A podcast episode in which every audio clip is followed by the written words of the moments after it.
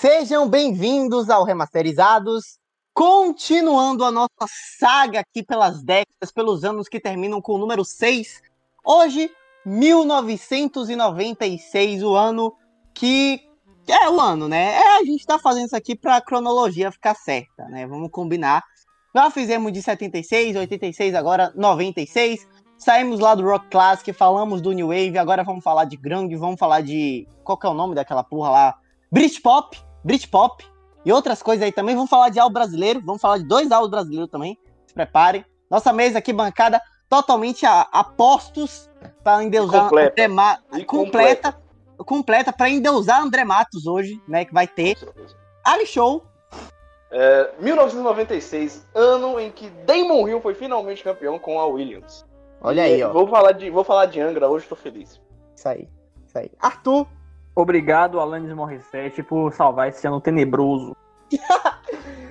Guilherme, Ó, tem umas coisas a falar. Primeiro, totalmente aí com o Arthur, estou aqui só pra falar da rainha. Segundo, que eu estarei fechadíssimo com a Ali Show hoje, coisa que já tem uns episódios que não acontecem. E terceiro, eu não lembro qual foi o episódio que Davi falou, ah, que é ruim, que não sei o quê. Ó, Davi falou mal desse ano aqui, já falou na introdução que, ah, é um ano ok, que não sei o quê, mas pra mim os álbuns desse ano também são fodas pra caralho. E mais uma vez, Davi está errado, decepcionando todo mundo. Normal. Isso aí. É, Até porque se eu tivesse certo, não estaria nesse podcast, né? Estaria, sei lá, PNN. Então, Thiago, De fato. Deus Inclusive, abençoe. Gabriel Trioli, Cala estou a boca. Deus abençoe. É o quê? Delícia. Deus abençoe 1996, o incrível ano que nasceu o gêmeos Kiska do Greta Van Fleet. olha aí. É, é a prova que deu tudo Tô errado. dizendo que é um A ano prova que deu- horrível. a prova que deu tudo errado. E o Wakeman? Que nem o último episódio, os álbuns brasileiros são os melhores. Sim, os álbuns brasileiros carregaram, cara, carregaram. E, amiguinhos, eu não sei vocês, mas esse foi o ano mais difícil de fazer. Não sei, tipo, eu acho que a. Vai haver um consenso aqui, por, por mais que hajam álbuns bons na lista de hoje, é a lista mais fraca. Gostaria de saber o porquê que vocês acham Acho- que, que é a lista mais fraca. Quais os É, motivos? antes, que- antes de vocês darem suas considerações, eu preciso fazer uma lembrança aqui que estamos gravando esse episódio é, dois dias depois da morte do nosso querido irmão Lázaro, então fica aí a nossa homenagem. F. Cara, inclusive é uma coincidência incrível que no podcast da semana que ele morreu, você falou dele, que lançou. Verdade. Arthur, você poderia falar do Bolsonaro nesse? Bolsonaro, vai lançar algo novo quando? Mas eu quero saber de vocês, por que que essa seria, se é, se vocês realmente concordam, que essa seria, que seria o ano mais fraco que a gente vai visitar nessa série de quatro Acho episódios. Nenhum álbum assim, eu acho tirando dois assim, é tão consagrado quanto boa parte que a gente já fez. Por exemplo, o próprio 86 que tem o Master of Puppets, 76 que tem Station to Station de um artista também já consagrado, o David Bowie.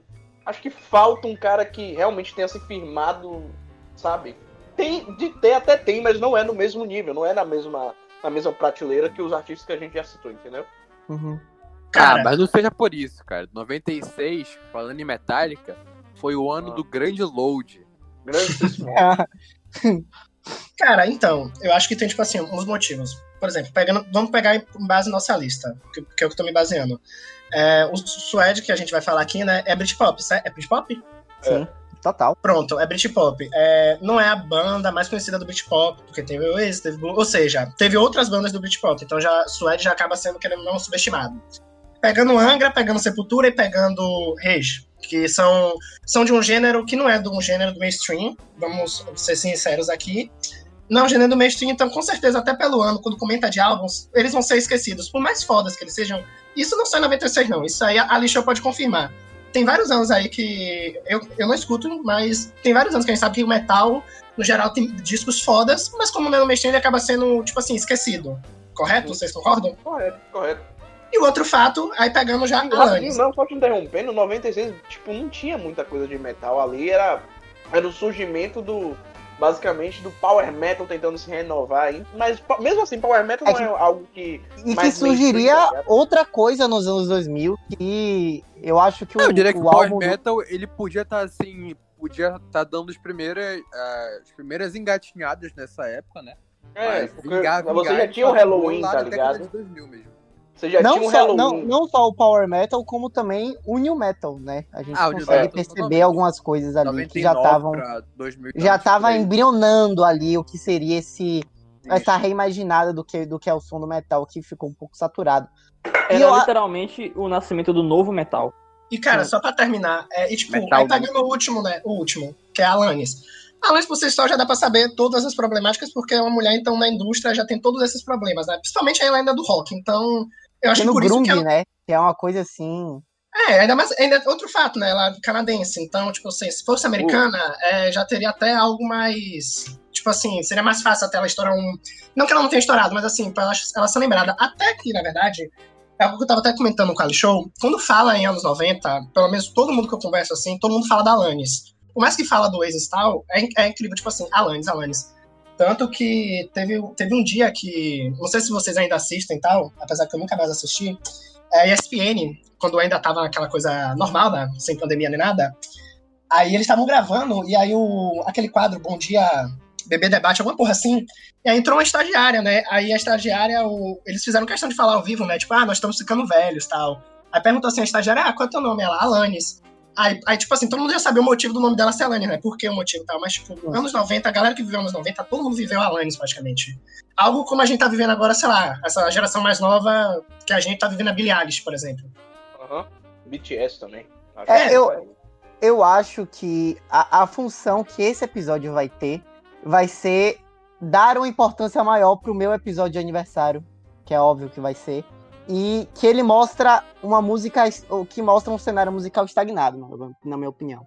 Porque, por exemplo, a gente vai falar do álbum do Suede, que é Britpop. Cara, vamos lá. Em 95 você teve o Be Here Now, que foi um fracasso de, de crítica, apesar de sucesso de vendas. Você, né, o, The, o The, The Pulp também não estava mais é, conseguindo fazer trabalhos consistentes. Então você já conseguia perceber essa certa derrocada do, do Britpop, porque tipo, era uma coisa que chegou lá no, no, no início dos anos 90, no meio, tem início, meio e fim muito rápido, entendeu? Foi uma derrocada muito rápida. Tanto que depois do Brit- 96 já é praticamente o- os últimos suspiros do Britpop, pelo que eu percebi, né? É, não, total, total. Tanto que, tanto que o, o I Yearn, eh, que é um álbum que eles lançam, é o Adventures of Hi-Fi, se eu não me engano, que não está aqui, mas é um álbum de 96, que ele já é outra pegada, assim, eles perceberam que, olha, aquela sonoridade ali não vai mais pra lugar nenhum, já deu o que tinha que dar, vamos mudar tudo. E eu acho que mostra o cenário musical, na minha opinião, estagnado, que a gente não consegue, assim, pelo menos eu pesquisei bastante, né, qual, o que é que tinha, cara. E, assim, é uma coisa que se nos outros, literalmente em todos os outros anos, 76, é, oit- é, 86, e cara, principalmente 2006. 2006 tem muita coisa foda. Próximo episódio Cara, eu eu guardo semana discordo que vem. um. Eu acho Tipo que. assim. Não, só, só terminar o raciocínio, Tá. rapidinho. Eu acho que em 96 as opções são muito mais escassas, porque a gente pega um ano de transição. A gente pega um ano em que as coisas estavam mudando. A gente estava saindo. É como se a gente estivesse saindo, por exemplo, de um, de um período artístico e passando por outro, e a gente cai exatamente ali no meio. Então acaba sendo, acaba sendo um podcast importante, porque a, a gente acaba vendo muitas ideias caindo e outras ideias embrionando, como a gente já falou aqui. No caso, a gente vai pegar, a gente conseguiu fazer assim um- o extremo dos dois, sabe? A gente conseguiu pegar, olha, um gênero musical decaindo, que é o Britpop, que é aquela onda do rock melódico, de você fazer o hit pelo hit, né? E você, a gente vai falar também do, do embrionário, do power metal, do new metal e do, do, do metal brasileiro, de uma forma geral, que iria crescer muito no- nos próximos anos, né? A gente tem aqui dois discos chaves para você entender o que, que foi esse negócio do metal brasileiro que se vendeu pro mundo, pro mundo todo, menos pro Brasil, uma coisa impressionante. E, e aí eu acho que, sendo bem clubista, cara, sendo aqui falando de uma forma assim, pode até soar arrogante, cara. Você, quando você ouve os 96, esse- esses cinco álbuns de 96, aí você vai lá no OK Computer de 97 e vê o que, o que o fez, você fala, puta, mano, é isso, entendeu? Tipo, os caras, eles conseguiram realmente fazer um negócio que, que eles sacaram. E eu acho que 96 é um ano, assim, estagnado, sem muitas coisas, sem muitas alternativas. Não consigo, de fato, apontar um grande lançamento, tanto que esse, esse ano é o único ano que não vai ter um 10, todos, pelo menos pra mim. Todos os outros anos eu vou dar um 10 em pelo menos um álbum. Esse não vai ter nenhum. É, então isso acaba meio que sendo emblemático de um ano em transição.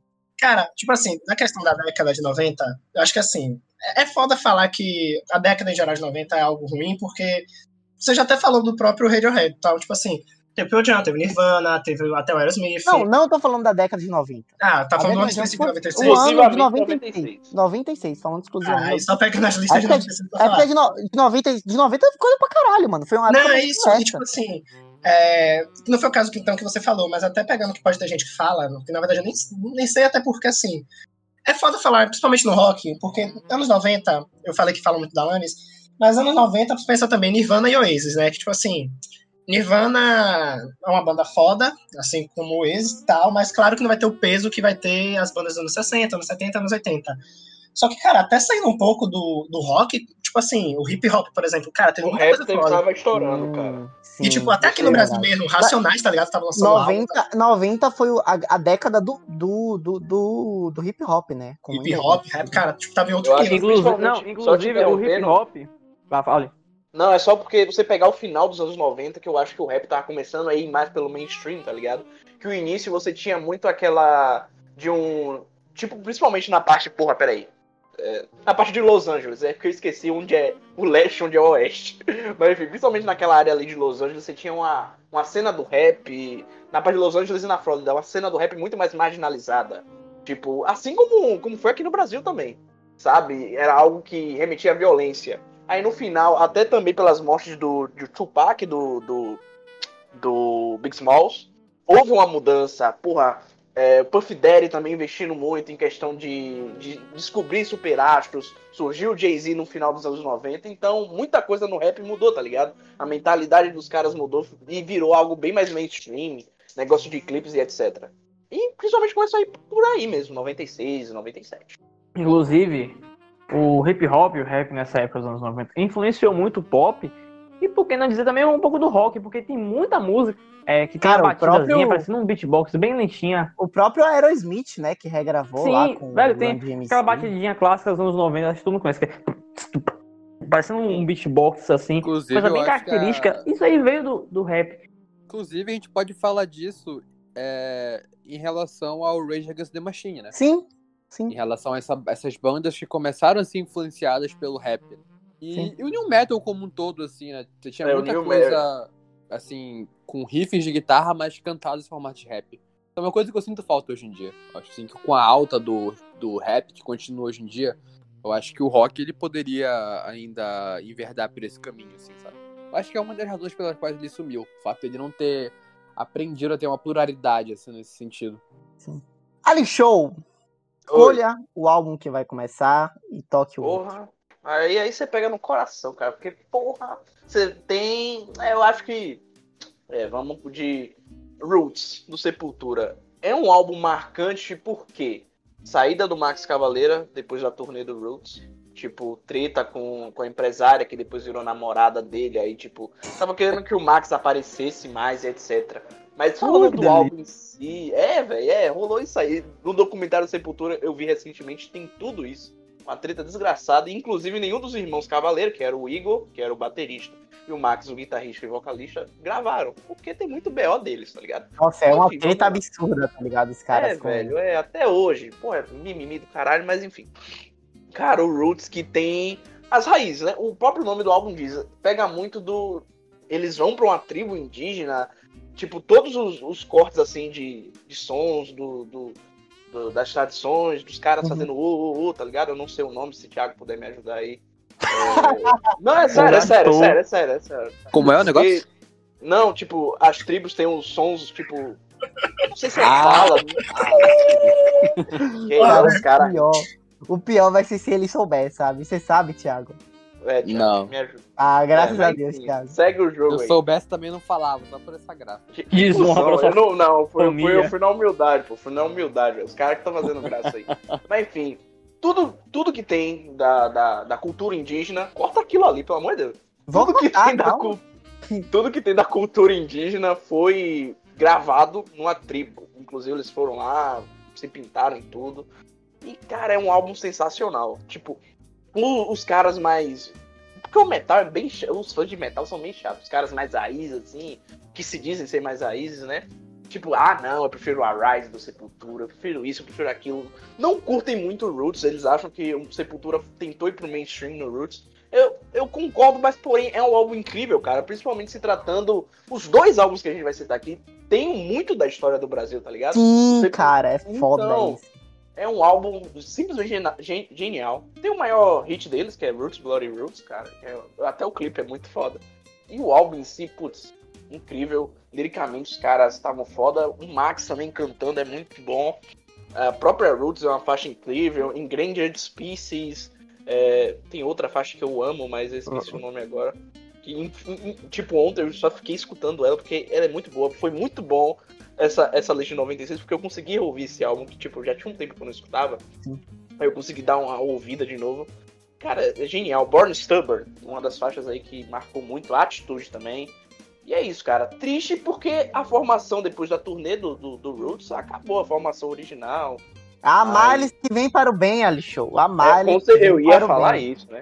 Chegou o nosso mano, Derek, também não, fez nada. Inclusive, os um álbum, o álbum que vem logo em seguida é um álbum muito subestimado pelo de Sepultura, até por causa disso, porque tem muito aquilo, ah não, o Max saiu, que não sei o quê, mas é um álbum muito foda, inclusive, apesar do cara não ser, sei lá, ele é meio piada, né? O Regis Tadeu comenta isso, que é um dos álbuns de metal que envelheceu bem. Não, o Against? É, o Against, o Against. O Against é um álbum muito foda. Tipo, a rapaziada desfaz por quê? Não tinha o Max. Mas enfim, velho. É um álbum genial. Vou adiantar minha nota aqui. É, 9.2. Influenciou muito no New Metal, como vocês já adiantaram. E, é, o Sepultura e o Pantera são duas bandas assim que utilizaram muito do groove nas músicas, é, dropar as notas. Enfim, fica algo muito foda e influenciou muito o Limp Bizkit, essas bandas de new metal que vem mais pra frente.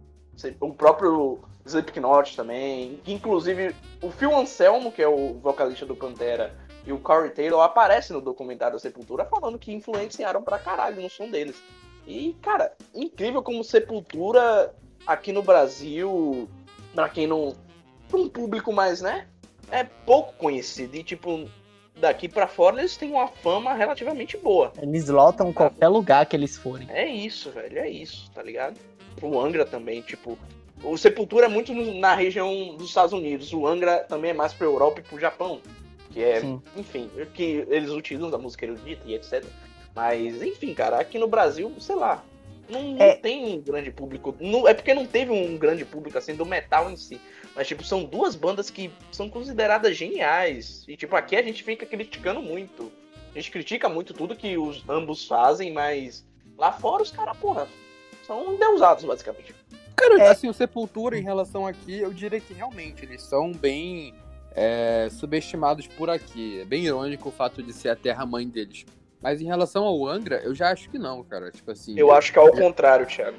Eu acho que o Sepultura, eu acho- aqui no Brasil, eu acho que o Sepultura é mais bem visto, o Angra nem tanto, sabe? Assim, pelo menos aqui na minha região, literalmente no norte, é, a galera que gosta do Angra, tipo assim, é, é em grande número, incrivelmente. É, aquela galera que viveu os anos 2000, tá ligado? Sim. Então, tipo, eu- assim, eu vejo um fã-clube muito maior por aqui. Eu já cansei de ir nesses lugares, assim, de rock por aqui e ver gente nerdola com camisa do Angra e tudo mais. Então, eu já acho que o Angra, ele teve uma melhor distribuição por aqui. Já o Sepultura, ele acaba caindo num, ni- é, num público mais nichado, assim. Isso é uma coisa que eu acho meio estranho. Mas, enfim, o Angra, pra mim, ele teve a recepção que ele merecia por aqui. Mas já o Sepultura, incrivelmente, não. Então, é um, uma, uma, uma incógnita sobre o disso. Cara, o Roots é um álbum que eu nunca mais tinha ouvido, assim. Eu, eu ouvi, sei lá, no ensino médio. Nunca mais tinha parado pra tocar, tipo, ver o que que tava, o que que tinha nesse álbum, revisitar o álbum. E, cara, é um álbum, assim, que eu, eu acho ele bem pretencioso, sabe? Do tipo, de você ir, de fato, é, ali, como o próprio álbum diz, nas raízes, e nas raízes da, do que foi a cultura brasileira e você resgatar um pouco disso, né? Você ir atrás e você conseguir misturar isso de uma forma bem natural com o metal. E É um álbum com uma sonoridade um pouco, um, um pouco diferente, né? Destaque aqui para Rata Marrata. Essa aí, cara, Isso. uma música do caralho. que consegue misturar muito bem os, os principais elementos do- do metal com os principais elementos da cultura indígena e tal. É, cara, Breed Apart também, outra música belíssima. É, mas é um álbum que eu, eu ainda, sei lá, tipo, eu, eu não consigo muito me encaixar nesse metal mais grosso, assim, nesse metal mais. Nesse metal mais, é, mais pesado, de fato. Tanto que eu prefiro muito mais, cara. Desculpa aí os irmãos Cavaleira, admiro, mas eu prefiro muito mais a formação atual do Sepultura, principalmente por causa do Eloy, que é um puta baterista, Nossa, puta Eloy baterista. Eloy. É, Eloy. O Eloy Casagrande, um cara, o cara é um baterista assim de, de primeiro escalão assim do, de bateristas do mundo, sabe? Cara, rapidinho, é porque de percussionista o Brasil só tem gênio. Sim, sim, Percussionista, O verdade. Brasil só tem gênio. Verdade, verdade. É, E, cara, é um álbum que eu, eu. Eu sei que o álbum é foda, mas é um álbum que eu não consigo, assim, me identificar tanto, porque eu não gosto dessa sonoridade um pouco mais pesada, né? É que o Sepultura, dos Irmãos Cavaleira tinha. Eu acho que o Sepultura vai mudar muito a sua sonoridade ao longo, principalmente porque é uma banda que muda muito de formação. É, mas, cara, é um álbum que eu gosto, mas eu não ouço. Então eu vou dar um 8,5. Mas é um descasso, cara. É um dos discos mais importantes, assim, do. do se não o mais importante, né? Porque, cara, acho que todo mundo, e quer dizer, todo mundo, todo mundo é exagero.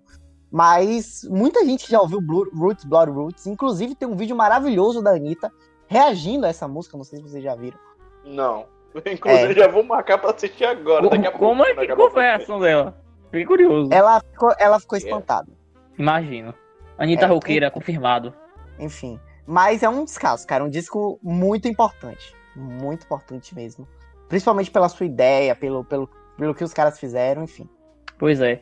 É, eu também não sou muito da, da praia do metal, também não, não gosto muito do- da sonoridade mais suja, mais pesada.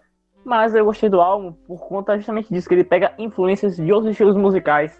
E de um estilo musical bem brasileiro, que é a música indígena. E que também é, tipo assim, não é algo que é. Não tá muito em alta. Não digo nem no alternativo, não tá em alta em nada, nem no mainstream, nem no alternativo, nem nada, porque é uma coisa cultural, uma coisa regionalista. E eu acho que eles trazerem isso, esse elemento, para o rock, pro metal, ge- geralmente também, que é um, um público um pouquinho mais, de forma geral. Eu queria falar intolerante, só que eu não, não considero a palavra certa. Acho que é um, uma galera que é, rejeita um pouquinho mais outros estilos musicais. Acho que trazer isso para essa área do metal é uma coisa bastante interessante, uma coisa bastante criativa. E bem, por que não patriota, né? Porque você vê que o Sepultura é uma banda que tem expressão nacional, não, expressão mundial enorme, mas no Brasil não é valorizada como deveria. Então eu acho que a nota, minha nota pro álbum é 8. É, eu acho que eu poderia dar mais, só que é aquilo, o metal não me pega. Mas acho que 8 é uma nota justa pela inventividade dos irmãos Cavaleira. Cara, assim como vocês, assim, esse tipo de metal não é meu estilo, mas eu tenho que reconhecer o valor desse álbum, porque, cara, é Bra- quem diria, né? O Brasil brilhando lá fora com metal, tá ligado? Tipo, nada, é assim, coisas que eu acho que ninguém podia imaginar na época.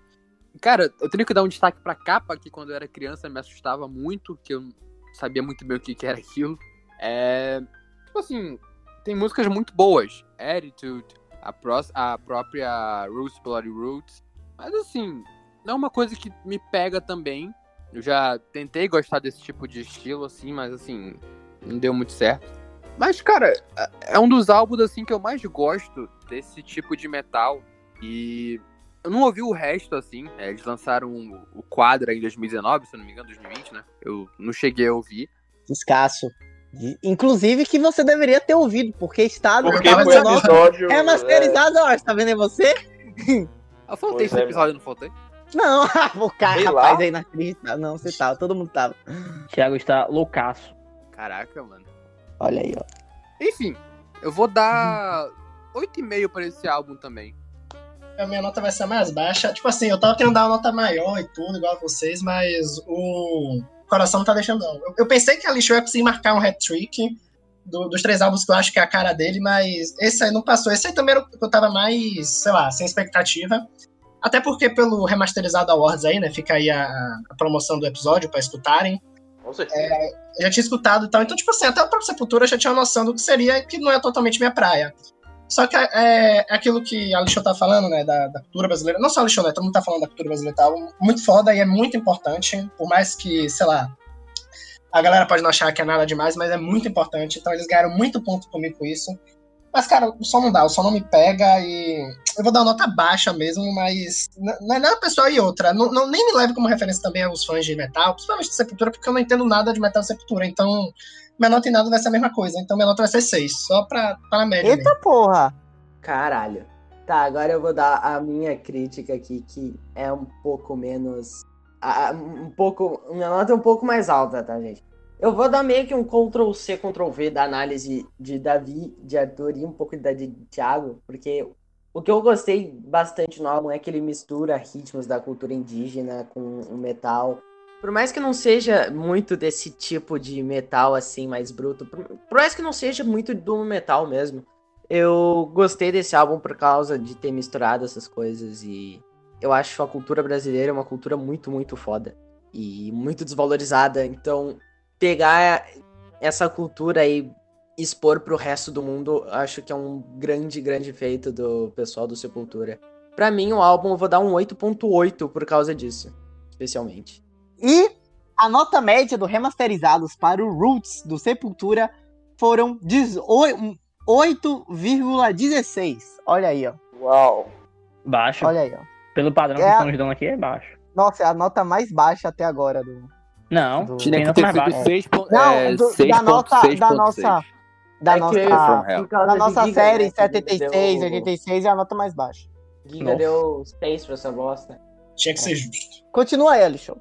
Fugindo do extremo de algo completamente mais pesado pra outro um gênero completamente mais europeu, um gênero completamente mais erudita, porém misturado com com a música brasileira, porra, a percussão brasileira também, mar- marcante no Holy Land, Terra Sagrada. É, álbum do Angra, também de 96, que, putz, cara, é, é outra banda que pra mim, a banda em si é genial, tipo, só tem cracaço em questão de música, o próprio André Matos é formado em música, assim, é, inclusive é um dos grandes nomes, assim, do metal brasileiro, porque em, no, em pô, é, final dos anos 80 ele já tinha banda, já era sucesso ali na região de São Paulo, a questão do, do metal melódico e etc, tá ligado? Aí ele estudou música, foi pro Angra. E no Angra explorou. O primeiro álbum do, do Angra em si já é, já é excelente. Tipo, se teve, não sei os álbuns de 93, mas eu acho que pelo menos mereceu uma menção rosa, porque o álbum é muito bom. O Angels Cry. Aí ele vem em 96, junta os caras tudo e lançam essa pedrada, que é outro álbum sensacional, Holy Land. Que, cara, vem de, uma, de um som mais voltado. Apesar de, de ser power metal, também pode ser considerado um álbum de folk. Assim como o álbum do Sepultura também pode ser considerado um álbum folk, tá ligado? Porque é algo que mexe com o som tradicionalista. Então power metal junto com al- algumas, alguns nuances progressivos também, que isso rola e etc. Já vinha um som mais um som mais parecido com o que o Halloween fazia, que basic, basicamente eles o Halloween era o quê? Uma, era um Iron Maiden acelerado e sem cavalgada, tá ligado? Aí isso aí é o power metal. Lembra de, que a gente tava falando de Stargazer? Então, Stargazer, a, a música do do, do, do, do Rainbow. Então, basicamente, Stargazer, se Stargazer fosse um gênero, seria Power Metal, porque é uma música épica, é uma música longa, é uma música que tem vários solos e é rápida, tá ligado? Então, é, é um dos filhos de Stargazer, é, é o Angra em si, é o Power Metal. E, cara, o álbum em si, vamos falar do álbum, né? Foda. Sabe? É, começa com Nothing to Say, que é algo mais rápido. Aquele riff só. Incrível. Tem Holy Land também, que tem a- ele tem aquele tecladinho com o som do berimbau.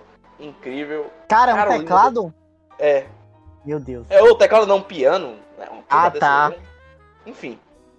Tem o. Nossa. Caroline Lefort que fala sobre. Não sei, eu acho que é uma embarcação. Não lembro mais. Não lembro muito bem. Mas, cara, o álbum em si é um álbum legal. Tem algumas faixas que eu acho bem chato. Bem, bem chatinha, mas tipo, não tira a, a questão incrível que esse álbum é. E além do que o, o liricismo incrível, que ele tá descrevendo a história do Brasil, tá ligado? Hum. Se o, o Sepultura voltou um pouco mais pra, pra questão indígena, das realmente das raízes, ele- ele- o Angra já fez algo mais voltado de como contar o que acontecia na, na questão já do, de Portugal aqui, etc. É uma aula de história, basicamente. Os dois álbuns brasileiros de 96 são uma aula de história, basicamente. É Algo que deveria ser pelo menos citado num livro didático, tá ligado? porque são duas obras geniais. É álbum que também foi consagrado pela crítica do metal lá fora. E sei lá, eu quero ouvir vocês. Cara, eu acho que isso aqui tá muito mais pra metal sinfônico do que pra folk metal. Tipo, pelo menos foi a impressão que eu tive. Porque eu acho a sonoridade desse álbum muito bem resolvida, sabe? Tipo, é uma coisa agradável de ouvir. Não que o do Sepultura não seja, mas eu acho que a sonoridade do Angra, ela assusta menos quem não tá muito familiar- familiarizado com, com o que é aquele metal mais pesado e muito mais agressivo. Muito, é, é um álbum muito convidativo, porque ele tem, cara, é, Car- Carolina Carolina 4, a quarta música, a quarta, a quarta faixa, né, do, do álbum. É, cara, no meio começa a porra de um, de um, de um batuque que parece o Olodum, sabe? Que é uma coisa Uhum. assim. Aí No, vira. no aí- início, no início já tem isso. Sim, aí, tipo, no meio, aí você ainda tem um- um- uma espécie de, de metal que soa como samba, cara. Que eles fazem um ritmo assim, como se fosse um ritmo de samba. Eu gosto muito, porque eles conseguem fazer essa mistura muito bem. Eu acho que diria até que melhor, a, a ideia é melhor do que a ideia do Sepultura. Né? Engraçado que foram álbuns, assim, bastante, com ideias bastante semelhantes no mesmo ano, né? Interessante observar isso. E, cara, é um álbum que eu acho ele primoroso. Não, obviamente não é o melhor do Angra, é um descasso, mas não é o melhor do Angra. Cara, Zito também, eu acho um álbum com uma sonoridade muito bem resolvida, que tem referências muito boas e eu acho que tipo muito convidativo, cara. Eu acho que qualquer pessoa que goste de, de da história brasileira no geral, cara, ouve esse álbum, vê a letra, vê o lirismo desse álbum. A pessoa vai gostar do, do, do, do timbre do André Matos, a pessoa vai gostar do que o Kiko faz na guitarra. Já era o Kiko, obviamente, né? Ele tá É, não, o Kiko, o Kiko era original da banda. ah, original, é. Porque a formação do, do Angra é uma coisa bem confusa. E eu gosto muito do que o Kiko faz na guitarra, de toda a sinfonia que tem, assim, que dá aquele tom épico do tipo que você tá ouvindo uma ópera e ao mesmo tempo que tem essa, essa sinfonia, você tem os atores que são como se fosse o, os elementos de música brasileira, de fato, né? O, o próprio berimbau, o próprio Holy Land também, que tem muito isso, né? Que tem o piano com aquele berimbau de fundo, dan, dan, dan. É uma coisa bem que vai assim, que, que tem um batuque ainda, cara. Eu acho um álbum feito assim, pra quem é, gosta de história. Cara, o álbum é um fanservice, entendeu? O álbum é um fanservice tremendo. Porque você vai ouvir isso aqui e você fala, puta, ok, esses caras, eles me, realmente me convenceram de que é possível misturar duas coisas e que o, o, o metal ele não, não deve andar tão separado assim. Acho que ele consegue te convencer mais do que o Sepultura conseguiu. Porque, repito, é um álbum bem mais é um convidativo. som mais agressivo, é um som mais agressivo, geralmente a rapaziada já, É, já fica meio de lado. Esse é um, é um- como eu disse no começo, é um som mais erudito, é algo Sim. mais clássico. Exatamente. E eu acho que o que eu falei do Power Metal lá no início, tipo, diferentemente do Power Metal que você imagina, cara, Symphony X, que é aquele, é aquele negócio, é aquele negócio super espalhafatoso, sabe? Super dramático, que você imagina só um cara com uma mão no salgadinho, outra mão no pau, jogando RPG. Aqui não, aqui realmente soa como algo que não, não, não seja tão estereotipado assim. Então, eu acho um descasso, cara. Acho que todo mundo deveria ouvir esse álbum. Holy Land é uma obra-prima de fato, eu acho um, um descasso, repito, não é o melhor álbum do Angra. O Angra tem dois álbuns que são muito melhores. A minha nota, cara, 9,1. Uma curiosidade a respeito do Angra é que o nosso glorioso Nando Moura jura de pé junto que Kiko Loureiro foi seu professor na escola de música. Mas Kiko foi, Loureiro já, Mas negou- foi. Kiko Loureiro já negou isso publicamente. e é. Pô, Aí mas ele fala, não, junto não, Kiko, você foi meu professor sim, aqui você não lembra. Eu acho isso muito engraçado. Ah, ele fala isso de piada, então, não? Não, ele fala Inclusive, sério. inclusive, a entrevista do Nando Moura com o Kiko é muito boa. Sério mesmo. Ou fica aí a recomendação. É muito boa. Inclusive, o, o- Como é o nome dele? É. Luiz Mariucci. Não, Luiz Mariucci não. O Edu falar que era do Angra, né? Sim, É, quando o André infelizmente. Mato saiu pra fazer o, o Xamã com o Confessor e o Mariucci, aí entrou o Felipe Andreoli, o Aquiles Priester e o Edu Falaschi. Edu Falaschi que faz Pois aniversário é. no mesmo dia que o meu. Felipe abraço. Andreoli, que não é aquele da Rede Globo. Da- não é o da Rede Globo. Desimpedidos, Não, Rede que Globo é não, chatíssimo. É, que é chatíssimo, Ele é, inimigo ele é CPI. muito, ele é muito Ah, chato. Até ah, no CPC ele era insuportável. No Desimpedidos ele era foda, respeita. F Desimpedidos, que nem tem Bolívia mais. Cara, É, é. Pois é, Pegando mais, uma, mais uma história envolvendo Nando Moura em relação ao Angra. Ah, Em cara, tá interrompendo o Guilherme. 2016, Fala- Em 2016, É, tá. Nando Moura tinha a ideia de fazer uma. Como é o nome?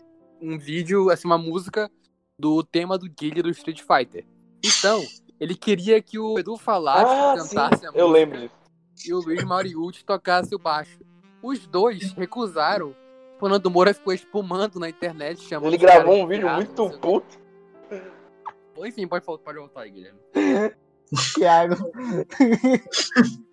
Tá bom. É, pegando o gancho que o Davi tava falando, né? Que, tipo assim, é, é um, é um álbum diferente do Sepultura, né? Que é mais fácil de atrair e tal. Cara, tipo, eu sou só exemplo disso. Eu já vou até dar logo minha nota. Minha nota é 10. Eu achei esse álbum muito foda. Caralho! Eu não esperava. cara. Eu não Caralho! esperava. Eu não esperava. Eu mandei mensagem pra ele. Tipo assim, é, uma, uma curiosidade. Tipo, é André Matos o nome dele, né? Isso. Quando ele faleceu, cara, tipo assim, eu tenho, eu tenho uns amigos, né, que infelizmente a gente tem uns males da galera que gosta de metal no círculo de amizade, né? E aí eu, eu tenho uns amigos, né, que, tipo assim, quando ele faleceu, tudo é. Claro que eu fiquei sentido, por mais que eu não conhecesse o trabalho dele, eu fiquei sentido porque, porra, é uma perda, né? Quem sou eu pra não sentir? Só que, tipo assim, é, foi a mesma coisa quando. Eu lembrei agora do Neil, Newport, né? Do Rush, né? Quando ele faleceu também, tipo assim, né? Claro que, porra, fiquei sentido também tudo, por uma perda. Só que assim, os dois casos, tanto o André como ele, eu vi uma galera falando, né? Tipo, muito, muito triste, falando quantos eles eram fodas tal. E eu não sabia, né? Porque eu não acompanhava o trabalho dos caras. Aí quando eu conheci a Lixo, eu comecei a acompanhar a Rush, realmente. Eu entendi porque o Neil é foda tal.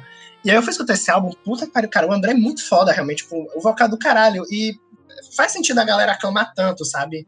Então, porra, e o álbum, velho, é, eu achei a intro sensacional, com aquela parada. é, com aquela pegada mei- bem lírica mesmo, bem. bem clássica. Que, porra, eu, eu não ia Porra. É, eu não esperava de um álbum tipo de metal tal. Eu, eu esperava algo nível Sepultura, sabe? Tipo assim, que eu não fosse gostar tal. Cara, me surpreendi. Nota 10, é, o álbum é foda, o André Matos é foda. E, porra, muito bom também que o Angra, né, é muito. tá sendo é bem reconhecido lá fora, né? Não sei se chamam de Angra ou de Angra, mas é muito, fico muito feliz que eles tenham esse reconhecimento. Eu não sei como tá a banda agora, não sei se existe ainda. Depois do Existe. André. Inclusive, gravaram música, e gravaram música com a. Como é que é o nome Sandy. dela? Com a Sandy. Muito boa, por sinal, a música. Ô, Mas, louco. tipo, como é, o, Aleatório. como é o nível de aceitação, tipo, da galera? Tipo, Ah, Na Ah, época a galera ficou muito puta e, tipo, Ah, ninguém entendi. ouviu a música. Aí vai É, lá, não, eles não, lançaram. não é, eles, também não é assim. não, eles é, ficaram putos. Ah, mas enfim, vai. A galera ficou espumando. E, tipo, a música é foda. Eu vou te mandar o link. mande.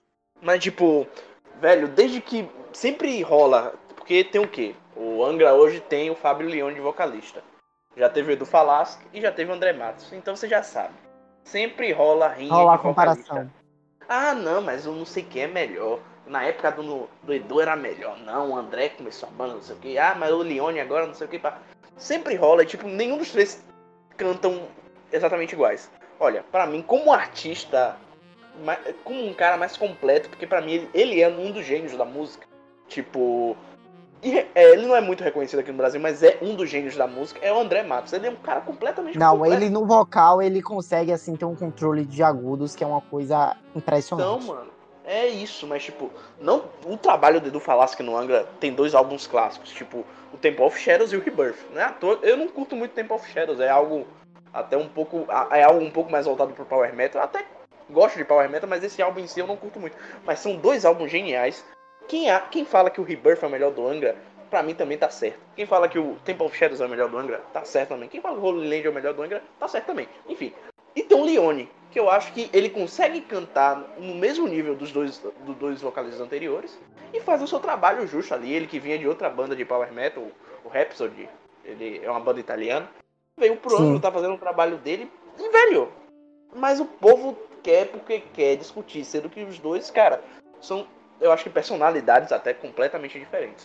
Eu, eu, Ali Show, Alisson, prefiro o André Matos. Mas eu não vou ficar não vou ficar desmerecendo o trabalho do Edu e nem o trabalho do, do Leone, que ambos cantando músicas do André Matos fazem um, um trabalho excelente. O Leone cantando música do Edu e do André fazem trabalhos excelentes. Fazem, fazem um trabalho excelente também.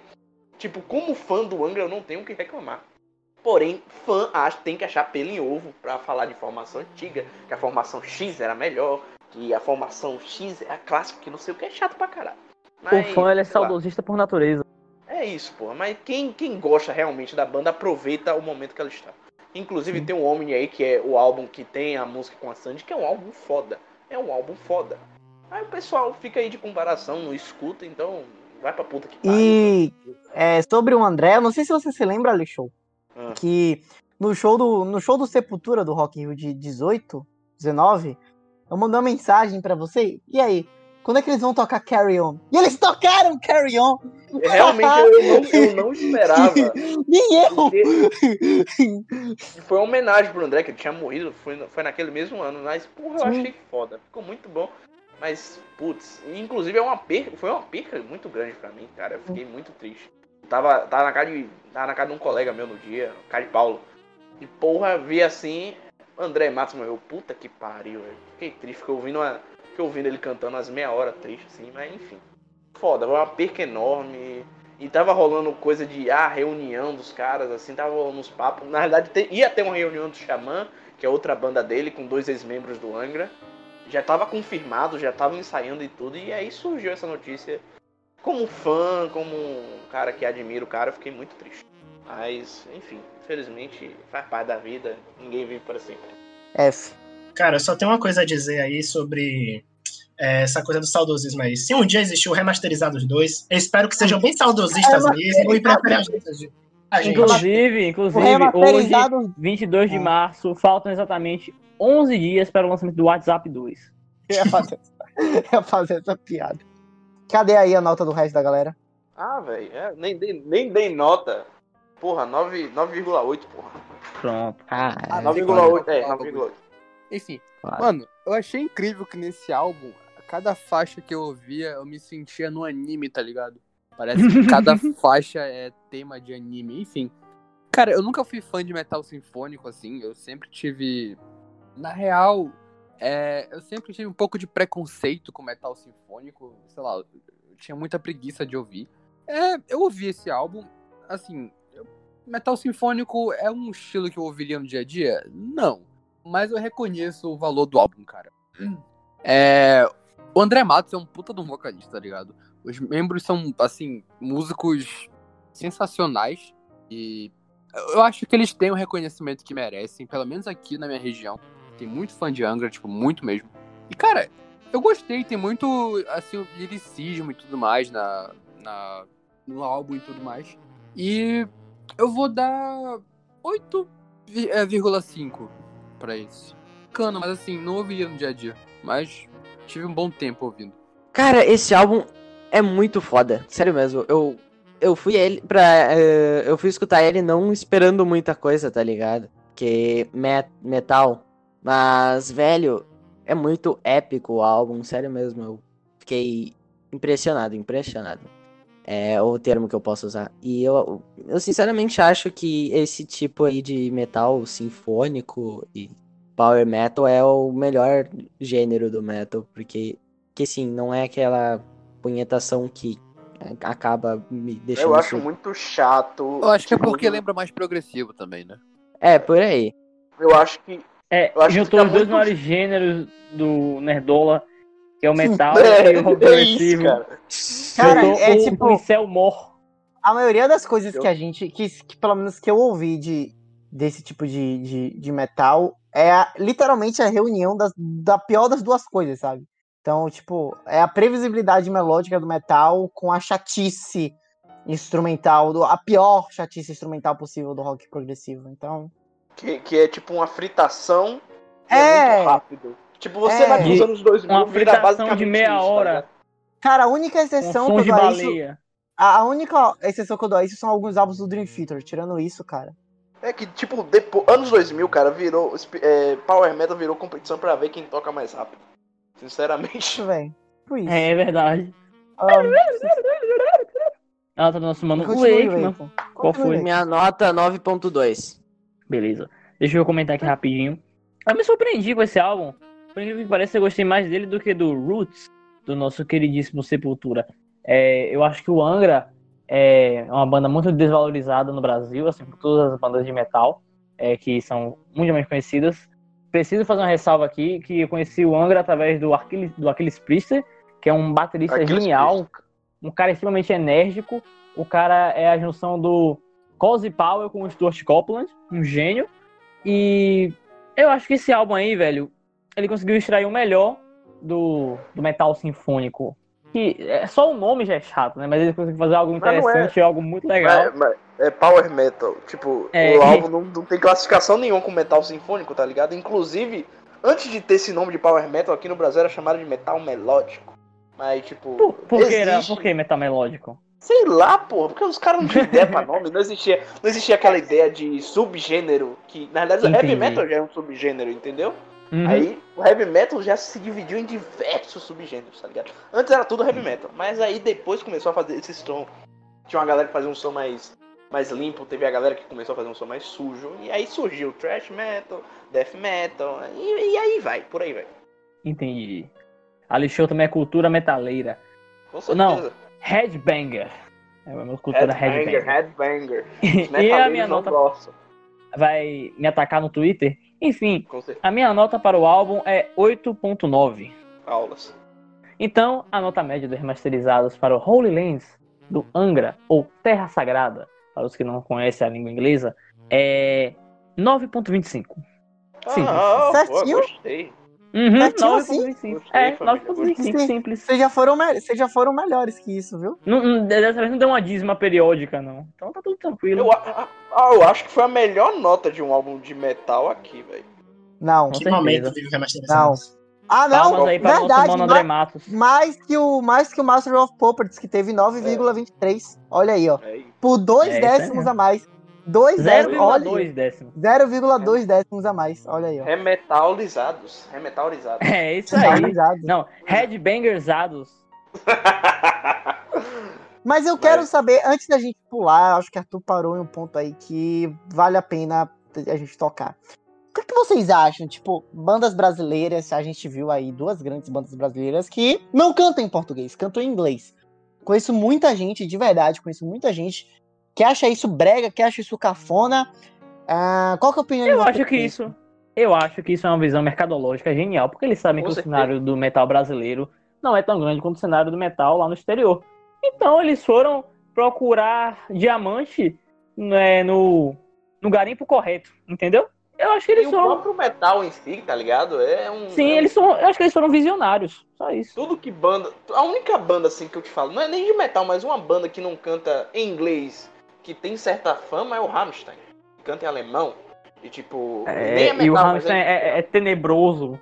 Ah, para. É estetica... Não, esteticamente. O Ah, já- esteticamente, realmente, os caras abusados. Os caras é abusado. É, Esteticamente, os caras são tenebrosos. Mas é, eu acho tipo, que eles uma são muito inteligentes, da, da, da galera que curte um som mais pesado. A língua alemã tem, eu posso estar até sendo xenofóbico, me desculpa. Mas a língua alemã tem esse peso, tá ligado? Tipo, você fala. Você vai Ai, falar, um, ai, ai, ai. você vai falar um, um eu te amo em alemão, tá ligado? Isso aí. Mas, tipo, É, mas é caras- verdade. Mas é uma. é, Sei lá, enfim, mas mesmo assim fez sucesso. É. Então, eu acho que Arthur Não, eu acho que eles foram aí. espertos.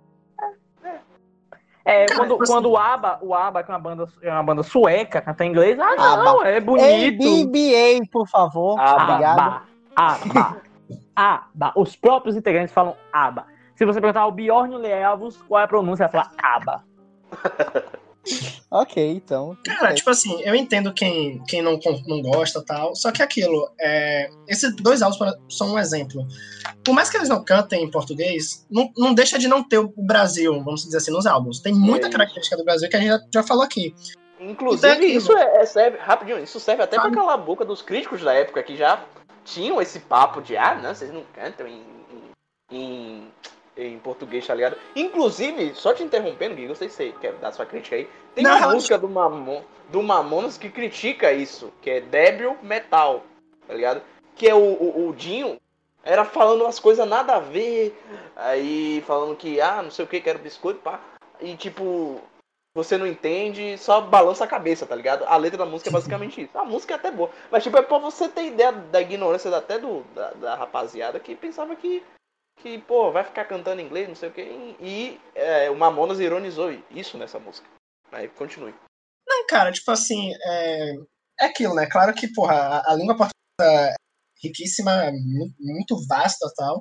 Exato. Mas eu também não acho que não usar ou cantar em inglês, ou sei lá, cantar em outro idioma, como tá acontecendo agora, de muita gente tá cantando em espanhol, seja desmerecer a língua local. Eu acho que Arthur foi bem, bem certeiro, assim. É questão de mercado. E, pô, é aquilo. é, eles vão querer se manter também. Até porque, se eles são bem vistos hoje, é por causa justamente dessa questão da língua. E vamos lá, se tem gente que nunca ouviu falar do Brasil, ou não conheceu o Brasil, e conhece o Angra, pensando em pessoas lá fora, né? Conhece o Angra, então ele sabe mais coisas do Brasil graças ao Angra. Então, ou não, ainda tá explo- é, exportando nossa cultura, vamos dizer assim. Então não tem por que, sei lá, ser contra isso e tal. Mas é aquilo, eu entendo que não gosta, mas eu acho besteira.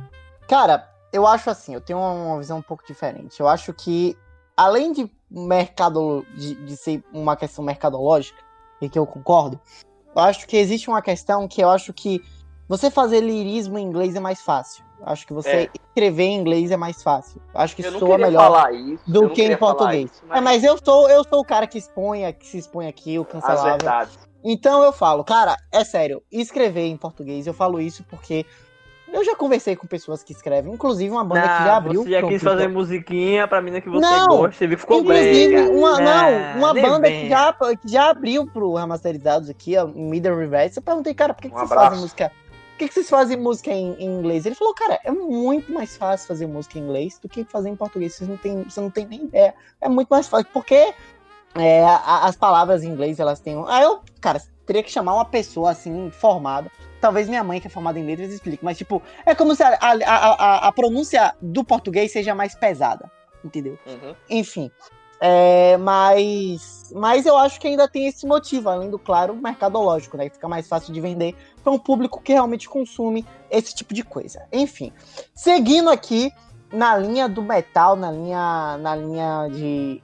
ne- Nessa linha aí, cara, Rage Again The Machine, que em 96 dropou o. Caralho. Evil Empire.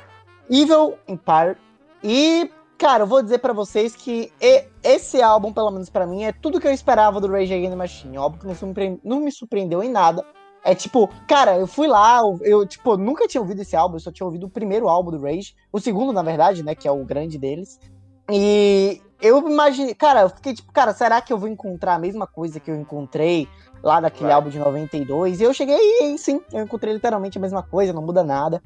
E assim, não é uma crítica, sabe? Mas, muito pelo contrário.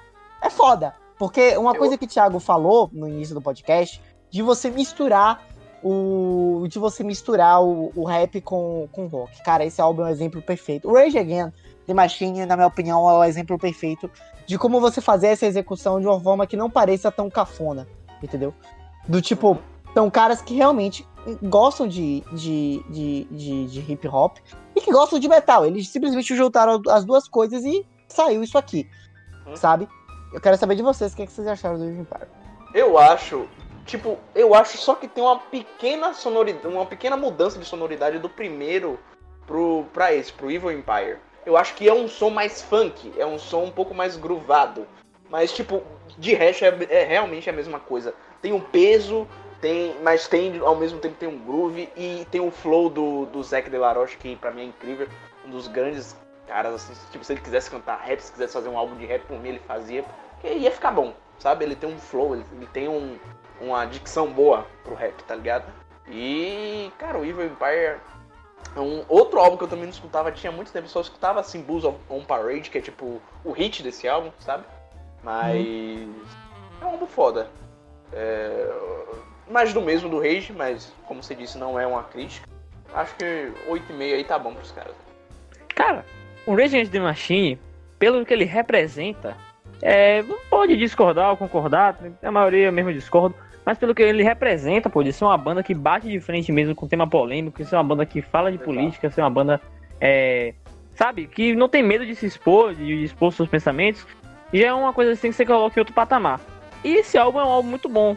Apesar de você não ver um grande desenvolvimento, como o Davi falou aí, é, do álbum anterior, de 92, mas você vê que ele é um álbum consistente, um álbum competente naquilo que ele propõe. E ainda era algo inovador até pra época, tá ligado? Sim, sim, com certeza. E, tipo, é, eu acho que, pelo que o álbum se propôs a fazer, que é aquela- umas letras mais críticas, e pela sonoridade que os caras é, abordam também, com uma sonoridade mais pesada, e com uma bateria sensacional, eu gosto muito do, do baterista do Rage Against the Machine, é, eu acho que minha nota aqui vai ser um 8.8. Véi, vou nem falar nada. Rage Against the Machine é Rage Against the Machine e esse álbum é puramente Achei Rage que era um Against the Machine. Megadeth, mano, mas muito obrigado por explicar aí. Não, tamo junto, tamo junto, tamo junto. É bom esclarecer as coisas, né? Com certeza, né, velho? Foda-se, velho. Esse, esse álbum aí é, é, é puro Rage Against the Machine 8.2, porque é basicamente isso. Cara, assim, como vocês falaram, mais do mesmo, mas dependendo da banda, nem sempre isso é ruim. Vindo do Rage Against the Machine, isso é ótimo. Cara, ca- descaralhaço mesmo. É, Tom Morello mais uma vez arrasando lá no seu pedal M. Eu acho que é o M que ele toca, eu não sei. Deve ser. Cara, Bulls on Parade é tipo clássico, tá ligado? Já é um clássico. E eu tenho que dar destaque pra capa desse álbum, que eu acho muito maneiro e tudo mais. Eu vou dar 9.6 pra ele. Pra mim é um dos grandes álbuns do Rage Against the Machine. Inclusive, espero que venha coisa nova aí nessa reunião deles. É uma banda que não tem muito álbum, né? É porque eles deram uma parada, cada um foi, tomou seu rumo. Na realidade, eu acho que o, o, o, o Tom Morello abriu é, uma outra banda, o Audioslave. Ele é cheio Eu de banda, que- na real, né? É, tem o Prophets É of. Rage, teve, teve o Audioslave. E se eu não me engano, cara, a, o- a formação do Audioslave era, era só ser um Zack De La Rocha. É, literalmente isso. São os mesmos caras do Rage Against the Machine, menos o cantor. Covardes. Mas pelo menos, porra, eles podiam fazer o quê? Mudar o vocalista e mudar a banda, tá ligado? Que nem Sim, sim, é. aí Algo que tá, tá- tá discutindo, né, com o Nick Park e tal. É. Não que, não, não que foi o mesmo caso, mas. Exemplo, Alexandre, antes de eu falar, você pode me tirar uma dúvida? O Tom, ele é esposo da senhorita Morello, professora de Todo Mundo Deu Cris? Só se for. Cara, assim como o Angra, assim como Sepultura, é, Rage eu também não conheço quase nada, né? Só aquele clássico, que eu nem sei o nome agora, mas Killing the Name, eu acho, né? Enfim, É, Killing the Name. É, cara, mas aquilo, é, ser mais do mesmo do Rage, tipo assim, de primeira viagem, não, não foi algo ruim. Eu gostei. Minha nota, por exemplo, vai ser 9. É, aquilo, acho que se eu escutasse muito, talvez eu ficasse, sei lá, saturado. Não, não sei como é a relação. Até porque, como tem poucos álbuns, talvez nem sature tanto. Mas, cara, eu gostei. Algo que era pra ter comentado até no Angra, é que tanto o álbum do Rage quanto o do Angra, eu gostei muito dos riffs de guitarra, é, além dos vocais, né?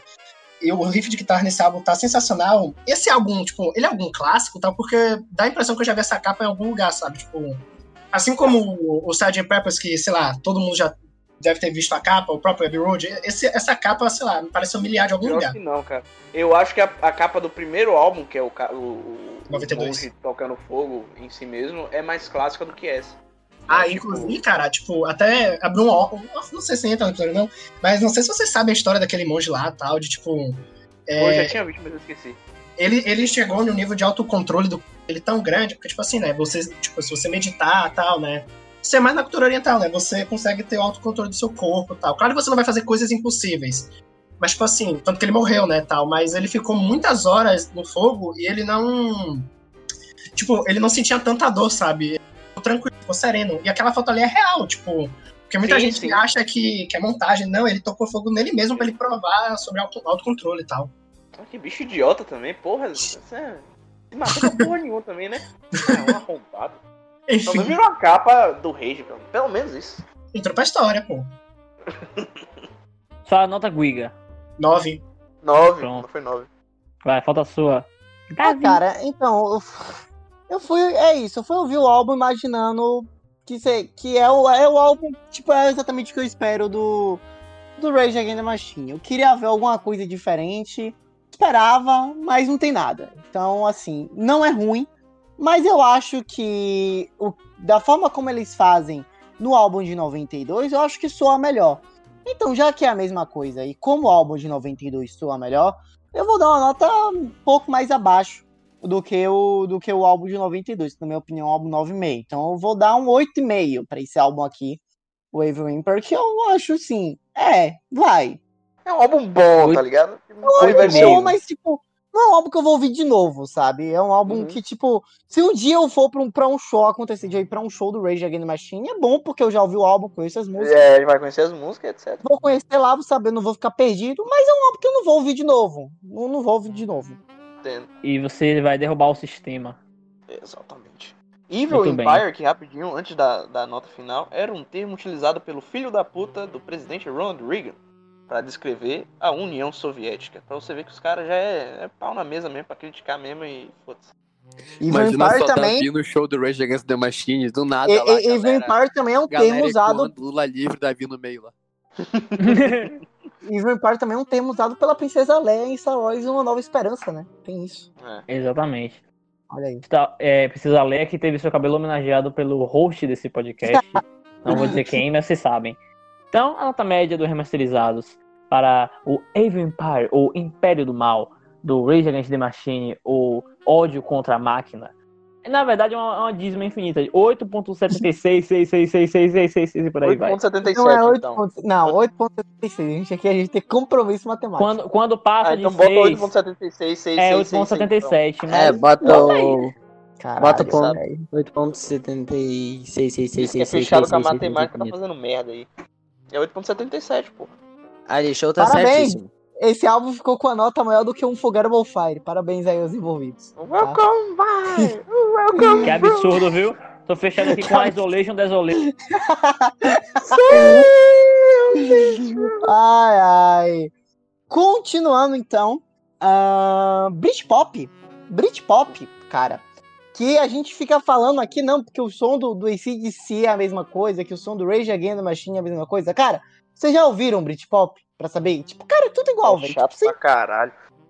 é chato, mas eu acho que assim, quando você tem uma, uma coisa que é tão estereotipada e que é tipo, um- é um jeito assim, cara, refra- é, é refrão, 30 mil estrofe, bandas, tipo, fazem o estrofe. mesmo som. estrofe, estrofe, refrão, estrofe, refrão, refrão. É isso, Britpop, entendeu? E mas assim, quando você tem um exemplo supremo de como fazer e que é o Oasis e que tipo nenhuma banda conseguiu fazer isso melhor que o Oasis, nem o próprio Oasis depois tentou fazer e não conseguiu. É difícil. É, é, é, é difícil você até conju- conjurar al- alguma coisa fora disso, né? Muitas bandas de Britpop, elas sofreram com isso, e a que a gente vai falar hoje é uma delas, Swede, ou Suede, né? Que lançou o Coming Up, em 1996, que é o, cara, provavelmente é o maior, maior- é o maior álbum deles, não é? E é importante falar de Britpop aqui, porque, tipo, em 1996, cara, eu não consigo me lembrar um álbum de Britpop relevante lançado depois de 95, depois do Be Here Now. Se vocês aí me, me, me conseguirem lembrar alguma coisa, porque, cara, sinceramente eu não me lembro. Nem o Retrans Christian lá do, do Oasis, que eu acho um álbum assim, sofrível. Sofrível. Ele. Então, assim, esse álbum aqui talvez seja o último suspiro do que foi o gênero, que foi um gênero que saturou muito rápido, porque todo mundo começou a fazer. Era, era E- algo que, tipo, soava igual, tipo, não importava a banda. É, é basicamente Sim. isso, o Britpop. Sim. Talvez as únicas bandas que conseguiram fazer algo diferente. Talvez o, o Ian fez um Britpop diferente, né? O. Quem? o Rayon- É, o próprio Rain. Gorillaz com, e, a, e a própria outra banda do mesmo criador é Blue? Não, Blue é música. Não, o. Blue, o Blue depois É, eles conseguiram fazer uns trabalhos legais, né? Essa- Não, só, tipo, só pra ilustrar, sabe? O próprio Gorillaz ainda, até hoje, né, lançou música lá com É, o o. Blue, eles lançaram, tipo, o, o 13 de 1999, que é um descasso, é o melhor álbum deles, então... Mas não é Britpop, entendeu? Não é a sonoridade que você encontra na... Ah, mas, nos tipo, outros pelo menos eles são categorizados como uma banda Britpop. Sim, mas eles, tipo, eles perceberam que aque- aquele estilo não ia mais pra lugar nenhum, e eles mudaram. Ah, sim, sim. Tanto que, tipo, cara, o próprio Gor- Gorillaz é uma coisa bem mais anos 2000, né? Então... Sim, sim, total. Eu acho que eu nem me coloco nessa conta aí. Mas enfim, cara. É. O que é que você. Cara, é, sinceramente, eu ouço esse álbum. Eu só lembro. Eu só lembro de Thiago. Eu acho, eu acho esse álbum a cara dele, sabe? Tipo. Sujo. É aquele... tipo, que visão é... essa que você tem de mim, Davi? Golden, Re- Golden Retriever. É, Golden- é um álbum totalmente Golden Retriever das ideias.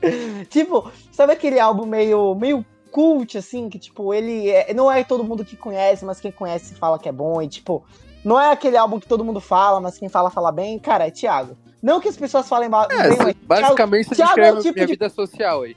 Não, eu não tô falando que sua vida é assim, eu tô falando que você é o, é o tipo de pessoa que conhece esse tipo de música. Entendeu? Então. Cult. Ironicamente, eu É, não conheci tipo, esse álbum. Não, eu já tinha te falado desse álbum e você falou. Eu te mandei mensagem, cara, você já ouviu isso? Você tava bêbado e você fez uma piadinha e nunca mais tocou no assunto. E Eu fiz isso? fez. Porra, tô com... Não Você não lembra, né? Claramente. Mas você tava bêbado, a prova que você, que eu estou certo, você está errado. Mas enfim, o que é que vocês têm do, o bêbado. Coming Up? Do Coming Up? O que é que vocês acharam? Cara, eu achei assim um som gostoso de ouvir, tudo mais, assim como o Britpop no geral é. Mas assim, não vi muita razão pra ele estar na lista dos grandes. Cara, a razão é que não outro tem álbum tão relevante pra assim. colocar, velho. Eu ia colocar o Chico Science, cara, mas sei lá. É, Quem é Chip Science? Chico Science. Chico Cara, você não Science. sabe o que é Chico Science. Você não Science. sabe o que é É, Chico. Science? Não, Não, porra, mas é Chip porque ele falou Science. chip. Eu falei Ah, Chico tá. Science. Cara, O único Sainz que eu É, conheço é o esse Carlos álbum. Piloto de Fórmula 1. ouvir, Mas assim, Brabo. tem muita razão pra estar aqui. Cara, sei lá, tipo, da nossa lista, deve ser o álbum mais fraco de todos, assim, se a gente fizer um rank e tal. Eu acho que as notas vão até comprovar isso. E, tipo assim, eu escutei ele em dois momentos. Um que é o momento que todo mundo deveria escutar Beat Pop, que é bebendo. E, tipo assim, porra, bebendo vai muito bem. Eu gostei pra caralho. Tipo. Só que depois eu parei pra ouvir hoje, tipo assim, é algo que satura rápido, sabe? Então, sei lá. Tipo assim, quem gosta muito de Beat Pop vai, vai gostar, sabe? Vai se identificar, vai achar. Não sei se genial, mas assim, vai achar divertido. É um álbum divertido. Não é, ele não é ruim, ele é divertido tal. Não é aquele álbum que, porra, se você tá procurando, sei lá, é, algo de outro mundo, uma experiência inovadora. Não, não vai ser esse álbum, mas ele é divertido. Só, rapidinho, só te interrompendo, só se Tá. você nunca ouviu Britpop na vida. Aí pode ser algo novo. Mas, Mas o principal ouviu, álbum de Britpop que você escuta é sempre genial, sabe? Depois você percebe que, tipo, cara, é a mesma coisa todo álbum, é a mesma fórmula. Isso. É que nem Cara. filme da Marvel, velho. Que nem filme da Marvel. Muito polêmico. Cara, muito polêmico. tu tá falando O uma mentira dessa de sobre o Beat cinema, oculte. Cara, tipo assim, ó, sobre o Britpop, eu acho que tem, tem um problema. O problema do Britpop é que, assim, ele foi muito. Ele foi muito importante é, nos anos 90 na Inglaterra, né? Só que é aquilo, é, a visão, principalmente na música, é uma visão muito europeia, ou quando não é europeia, é só americana. Então, tipo assim, ainda mais num país como a Inglaterra, onde qualquer coisa feita na Inglaterra já tem um estardalhaço gigante. Exato. Então, tipo assim. Inglaterra é patriota. Não, cara, é um nível surreal, sabe? Então, assim, tudo que você procurar, tipo, análise, comentários é, sobre o beat pop, vai sair algo genial, algo de outro mundo, sabe? Eu entendo a importância, principalmente pelo período da Inglaterra tava vivendo, precisando se, se reinventar em quesito de cultura, né? De, tipo, coisas novas, sair daquele marasmo que tava vivendo. Eu entendo toda a importância e acho foda. Só que aquilo, tudo que atribuem também, acaba sendo um exagero que por exemplo, é, se a gente pegar os álbuns aqui que a gente falou do metal dos anos 90, é, se você pegar e comparar, né? Claro que é difícil porque são gêneros diferentes, mas o peso que vai ter o Britpop vai ter um peso muito maior, vai ter uns elogios tão grandes que se você olhar o metal vai parecer que é um lixo. Só você ter um nível como o Britpop é, é superestimado a um certo ponto.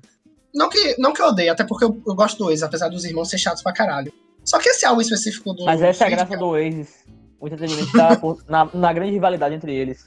Realmente, é, é muito engraçado usar eles. Mas, cara, sei lá, eu achei um álbum bem nota 8, assim. É, é divertido, pronto. Não... Quem gosta de beat pop vai gostar. Só isso.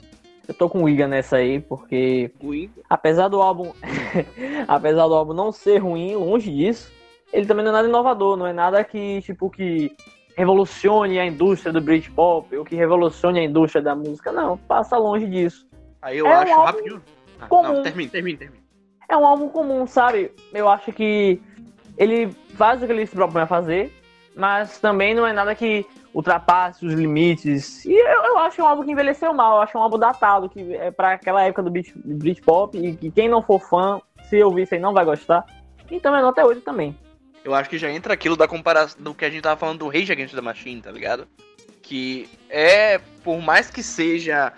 Apesar que um é um- basicamente um gênero e o outro é só uma banda. Mas, tipo, o- pelo Rage, por mais que eles tenham feito basicamente a mesma coisa do álbum anterior, só algo original. No caso do, do, do- da rapaziada do, do, do Suede, já era tanta gente fazendo que ficou uma merda. Não, não, não entenda como ruim. Merda de. Sei lá, todo mundo tá fazendo essa porra. Sei lá, não tem. Do momento é legal, mas. Sei lá, vai envelhecer mal. E sei lá, não, vamos tocar numa reunião aí esse álbum e acabou. Mas é isso, eu acho que eu vou ficar com vocês aí. Eu não sou muito chegado no Britpop, não. É, o que eu vi de Britpop na realidade foi o Oasis, que foi no o primeiro álbum do Oasis, né, que vocês recomendaram para escutar, que eu não lembro o nome, mas eu ouvi e gostei muito. E também tem um Pablo Honey, que eu acho que do, do Radiohead, que eu acho que tem uma sonoridade meio Britpop, tá ligado? E eu curti, é pra te falar a verdade. Mas esse daqui é, é Esse legal. álbum é muito ruim, meu Deus. Mas é, é aquilo do que, que alguém disse, cara. O primeiro. É o que você mesmo disse. O primeiro álbum de Britpop que você ouve é genial. O resto é uma merda. Pablo Honey basicamente foi meu segundo álbum inteiro de Britpop que eu ouvi. De resto eu só ouvi música assim, jogadas. Principalmente do Oasis. Mas enfim, eu acho que é um álbum nota 8, sabe? Porque eu também não sou muito fã do gênero, mas. Enfim, né? 8 tá bom. Cara, é, vocês foram bem aí, viu? Concordo. É um álbum, é um álbum que tipo é divertido, é um álbum que eu gosto, é um álbum tem músicas que eu gosto, tem músicas que estão salvas no meu, no meu, no meu, na minha lista lá de favoritas. Cara, Beautiful Ones pra mim é uma música maravilhosa, que, que, ela, que ela muda, né? Ela fica um pouco mais dramática. Lazy também muito boa, She maravilhosa também. Só que o álbum assim tá aqui porque não tem outra coisa pra colocar. Eu coloquei aqui porque ele é de fato é um álbum bom. Então, é, vamos lá, ok. Ele tinha uma nota boa no Hate Your Music, que tá valendo. Não li. Tá aqui. Tá aqui. Mas eu também concordo, vou aí, cara, fechadíssimo, nota 8. Não, não é nada demais, mas assim. Tá aqui só pra falar que, gente, em 96 o Britpop morreu. Tá? Tipo, é isso. Não, não favor, tem nada. Todo mundo deu 8 até agora. Thiago e Wakeman, deem 8 também. Eu não quero fazer cálculo. Eu já Eu vou já dar dei 8 sete. também. Eu já dei 7. Ué, Eu dei Cachorro. 8, pronto. Obrigado, Não vou nem falar nada, porque Britpop é. É tudo a mesma coisa, então é 8 pra praticamente todos os álbuns. Então. Todos os álbuns. A discografia Oasis inteira é 8, 8, 8, 8. 8, É. 8. 8, 8, 8. É 8. Thiago deu um 7 aí, se foda. Vai ser 7 mil. Palhaço. Não, não. Vai Não, ser que nem a o War, tá ligado? Não, a, no- a nota média para o álbum do Suede, que o único Suede que eu conhecia antes era o Shy Suede, inclusive, Suede. que vive, vive grande fase estética desde 2012. Vale vale Inclusive, dizer. é cotado, é cotado pra fazer um filme do Ayrton Senna. Um. Sim, sim, sim. Ele já interpretou o Erasmo Carlos no cinema também. que- Aí, tá vendo? É, a nota É, média do. A nota média remasterizados para o álbum é 7.8333333336. Obrigado, Thiago. Mas por, mas por que que, tipo, no A, 10, 10... Ah, não, porque foi um 9,9, né? Verdade, faz sentido. Ai, vambora. Guilherme, vai lá, meu filho. Meu, não, meu momento total agora. Vai lá, meu filho. Bom, meus amigos, agora iremos falar do álbum. A gente falou alguns episódios atrás, falamos muito sobre Grammy, inclusive um álbum que ganhou álbum do ano. Vamos falar de Alanis Morissette, Jag Little Pill, da Rainha Alanis. E, cara, é, antes de tudo, esse álbum ele é muito foda, não só em qualidade, mas assim, todo o contexto, né, de tipo. É, pessoas que começaram a escutar rock nos anos 90, começaram com Alanis, com letras bastante intimistas, né? Esse álbum é intimista. Terceiro álbum de estúdio dela. Aí, pegando pelas letras, é aquilo que o jovem tava precisando no momento pra desabafar, pra ouvir. Não só conotação sexual também, mas muito de sentimento. E esse álbum traz isso. É... O vocal da Alanis é perfeito. Alanis, que inclusive com o Grammy, naquela de, é, álbum do ano, ela tinha se tornado a pessoa mais jovem a conseguir o feito. Só que ela foi superado, né, pela Taylor Swift em 2010. A Taylor com 21 anos.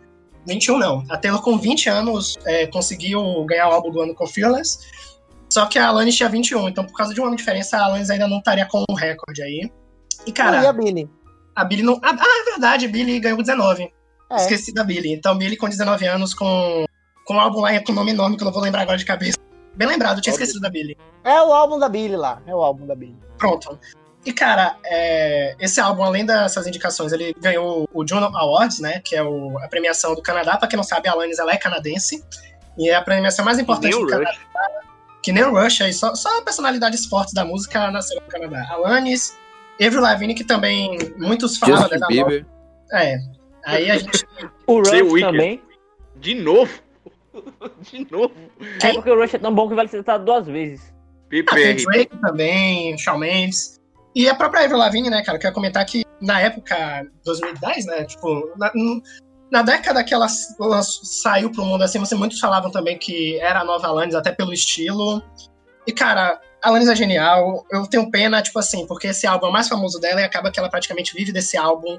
Até porque, até porque ela quer não, né? Porque ela já lançou novos álbuns, lançou um single recentemente muito bom. Com a House, lançou música com a House também? Isso, é lançou música com a House. Então, porra, é- ela vive de outros trabalhos também. Só que acaba que cai no marasmo de só falar do, desse álbum. Inclusive, ela ganhou Grammy agora também, porque esse álbum tem peça na Broadway, ele ganhou como adaptação de peça, alguma coisa assim. Não sei o nome da categoria ao certo, mas ganhou também. Então, tipo assim, além daquele Grammy lá do melhor álbum do ano, ela já tinha ganhado outros três, ela foi indicada três, que também era um recorde pra época. É, cadê mais? O álbum tem 12 faixas, seis foram singles, e ficou em primeiro lugar no Canadá por 24 semanas, e ficou nos Estados Unidos 12 semanas, número 1 da Billboard, se igualando a Thriller do Michael Jackson e Fallen Into You da Celine Dion, que ficaram no top 10 por 69 semanas. E aí, o que vocês têm a dizer? Eu amo, amo esse álbum, assim como eu amo Alanis Morissette, porque Alanis Morissette ama The Police, fez um cover de King of Pain, que é muito bom. Esse álbum é sensacional, velho. Tem uma batida nos 90, que é aquela coisa que eu falei que foi influenciada pelo hip hop. Tem o, o toque do Britpop clássico, a sonoridade do Britpop, apesar da Alanis Morissette não ser inglesa. E tem é, uma- um contraste que eu acho muito bacana, que é uma música, um rock mais pesado, mais agitado, e uma música um pouco mais triste, mais melódica. Uma música agitada, uma música triste, melódica. No álbum, acho que vai fazendo assim, é uma ou duas assim, ali agitada, depois mais devagarzinho. Eu, eu percebi esse contraste, não sei se vocês notaram também. Vale aqui destacar Perfect, go- gostei demais dessa música, muito boa, muito boa mesmo.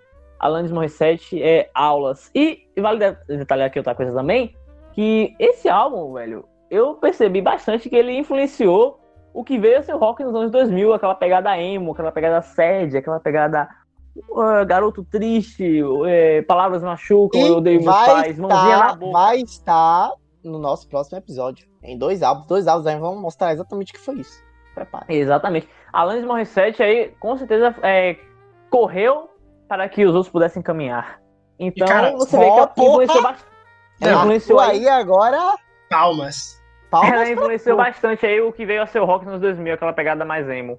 Cara, inclusive, aproveitando o que. Arthur tava falando de faixas, é, que foi o single da época, e talvez seja a música mais famosa do álbum, né? You Wanna Know. Ela tem o flare do Red Hot Chili Peppers no baixo. E tem um cara que eu vou perguntar pra vocês quem é, desculpa a ignorância, que eu não sei quem é realmente. Daqui a pouco o cara super importante, o tal de Dave Navarro na guitarra. Alguém sabe quem é Dave Navarro? Porque eu não faço a mínima ideia. Ele foi guitarrista do Red Hot Chili Peppers. Ah, é porque na fonte. Óbvio que o Thiago ia saber quem era Dave Navarro. Não, porque. Eu acho que eu então eu achei muito engraçado. Porque na, na fonte, tipo, que tava dizendo, né, das curiosidades do álbum e tal, tinha assim. Ah, apresenta a Flea do Red Hot Chili Peppers no barro e Dave Navarro na guitarra, mas, tipo, não fala que o Dave Ah, é do, do- da banda. Oi? Nada, não. Ah, mas continue. Cara, vamos lá. Eu acho que esse álbum é uma mescla muito boa do que tinha de melhor no Grung, que é um álbum. Assim, esteticamente Grunge. ele é bem Grung. Como é o grunge nome? ideias. Grunge? Grung. Grunge, eu falo. Pô, gente, eu não gosto. Davi, Ah, qual, qual, qual é o tesão em, em mudar a fonética Cera. das coisas? Cera. é, Mas o Renato canta assim. Eu não li. Será? Vai, vai, vai. mas Fala do Grung. Fala do Grung. Será? Tá. Conte- Posso continuar aqui? Vocês vão. Pode, meu lindo, pode. Tá liberado, tá liberado, DM tá, Liberado. a DM liberou a baderna.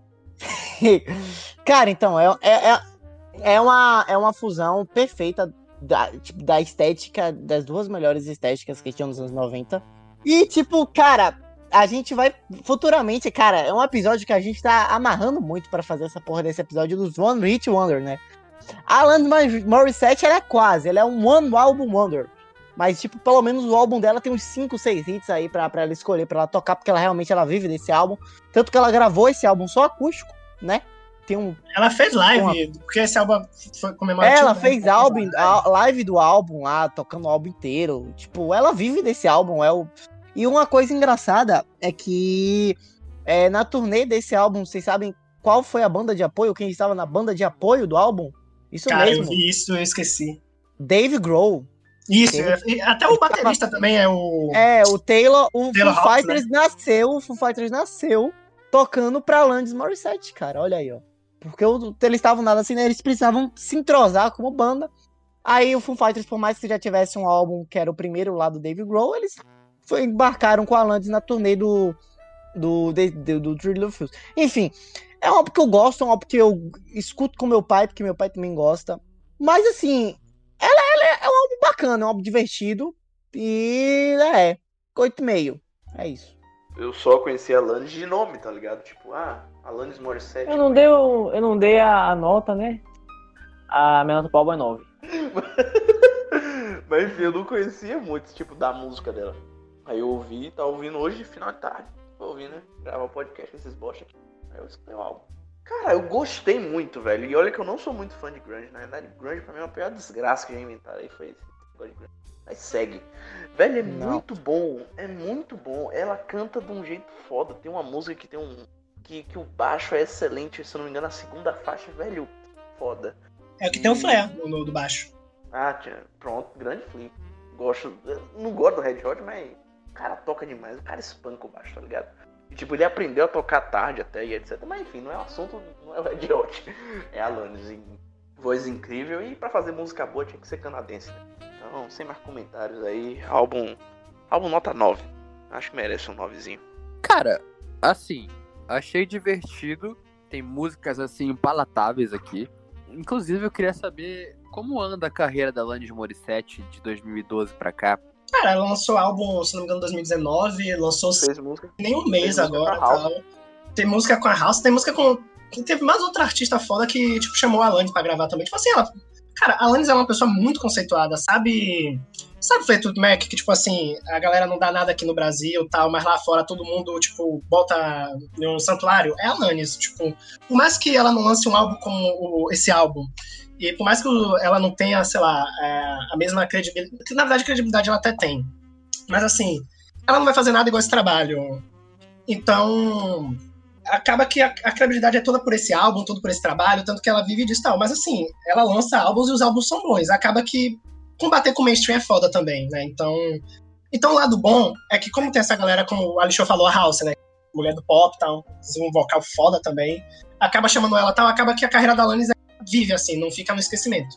É que eu achei que ela tava na pior porque ela veio tocar aqui em Belém em 2012. Eu achei que tava na pior fase da carreira dela. Não, que é isso, Thiago. Respeita isso, o seu local, por favor. Mas enfim, eu vou dar 8 pra esse álbum. Gostoso de ouvir. É justo estar aqui, diferentemente do Suede. Bacana, gostei. Ah, meu, não tenho muito o que falar desse álbum que o que o pessoal já falou aqui, né, antes que vocês falaram aí. É divertidinho o álbum, legalzinho de ouvir, vou dar um 8.2 também. Porque sim. Cara, então, é, é o que eu tava falando. A Alanis, ela é importante no nível que, tipo assim. Primeiro que, pela aquela questão que eu já tava falando lá no início do episódio. é, ela sofreu vários problemas com a própria indústria por causa de machismo, que é foda, existe até hoje. E, porra, ela se manter no nível de conseguir estar na rádio, que era o, o- canal de divulgação da época, né? E até porque, ah, mas ela poderia estar na divulgação do rádio e ter outras pessoas também. É, mas como a gente sabe, era aquilo, né? Parecia que existia a cota pra mulher, então ela acabou que entrou conseguiu passar nessa cota. E, porra, só ela ter, com 21 anos, ter conseguido vários prêmios importantes, ter botado o nome dela lá em cima tal, já mostra o tamanho dela até hoje. Não à toa, ela é.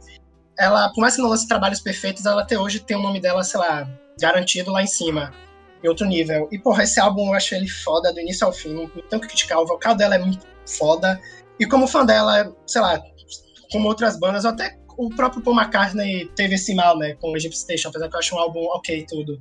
É com a Alanis, ela vai lançando um trabalho, né, apesar que ela é bem mais jovem que a galera do rock, mas eu não posso reclamar de vocal, não posso reclamar de, de apresentação, porque os shows dela, ela entrega, vocal ela entrega, as performances são boas, então ela, ela não parece que é uma pessoa aposentada que tá cantando, sabe? Ela parece ainda estar nativa. Foi mãe recentemente também, mesmo assim ainda continua o turnê e tal. Então, a Alanis é foda e não tinha como ser diferente minha nota, cara. Minha nota é 10. O homem.